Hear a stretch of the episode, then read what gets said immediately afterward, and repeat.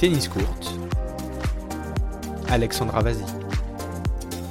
Ravi de vous retrouver pour ce nouveau Flash Info. Le circuit est à l'arrêt en ce mois de décembre, mais pas l'actualité, et en voici un condensé.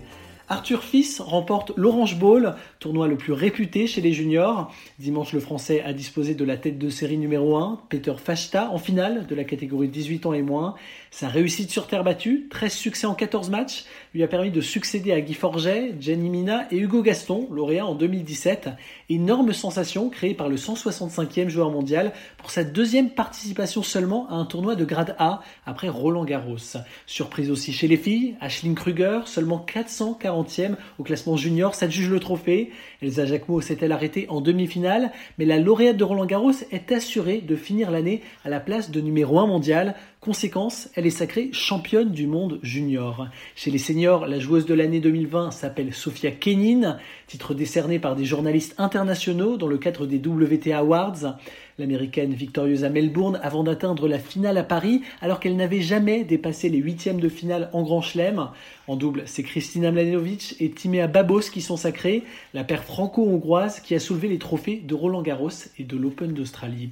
L'Open d'Australie justement et des qualifications qui pourraient se dérouler à Dubaï, une prédiction du quotidien espagnol Marca qui n'en est pas avare décidément. La piste serait même en phase de concrétisation. Les qualifications débuteraient donc le 8 janvier prochain et le tableau principal serait repoussé un mois plus tard, du 8 au 21 février. Après, on le rappelle, une quatorzaine imposée aux joueurs avant de pouvoir disputer le tournoi. La saison pourrait elle commencer dès le 4 janvier par l'ATP 250 de Delray Beach en Floride, normalement programmée à la mi-février, mais tout cela est pure spéculation. Les informations officielles devraient tomber cette semaine.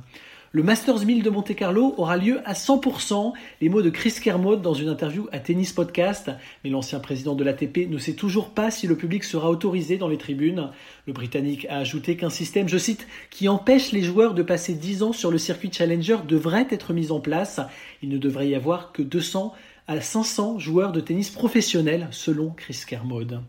Des coachs de prestige pour Sébastien Corda, l'américain 20 ans seulement, 8 de finaliste à Roland Garros, prépare la saison 2021 à Las Vegas et dans le Nevada, il a reçu la visite d'André Agassi et Steffi Graf, 30 grands chelems au compteur. Le couple d'anciens numéro 1 mondiaux a donné des conseils à l'ex numéro 1, mais lui chez les juniors. Selon plusieurs médias américains, cela fait même quelques mois que Corda reçoit l'aide d'Agassi, pourtant officiellement entraîneur de Grigor Dimitrov. Nouvelle opération du genou droit pour Juan Martin Del Potro, la quatrième déjà, selon le journal argentin La Nación. Un frottement dans la rotule le gêne pour jouer au tennis. L'ancien numéro 3 mondial cherche des solutions, mais son moral serait au plus bas. Et oui, le traitement à base de cellules souches qu'il suit ne permet pas d'apaiser les douleurs. Et le vainqueur de l'US Open 2009 songerait à ranger la raquette pour de bon. En bref, Soran assisté à sa juge l'ITF de Dubaï qui réunissait une dizaine de top 100.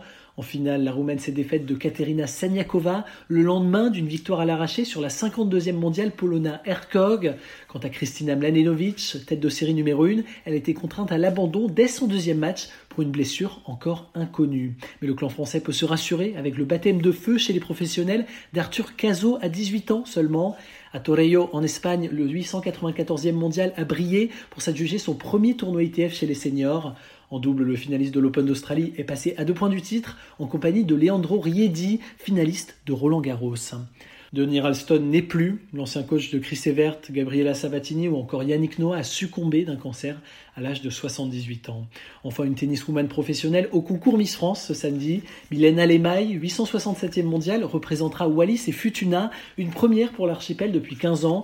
Et la française de 19 ans a déclaré À Miss France, l'ambiance est plus conviviale et sympathique entre les filles. Dans le tennis, ce n'est pas toujours le cas. Merci beaucoup de nous avoir écoutés. N'hésitez pas à liker et partager ce contenu sur les réseaux sociaux et même à nous envoyer un petit message, ça nous fait toujours plaisir. On se retrouve jeudi pour la suite de l'interview de Cyril Vandermerch. À très vite.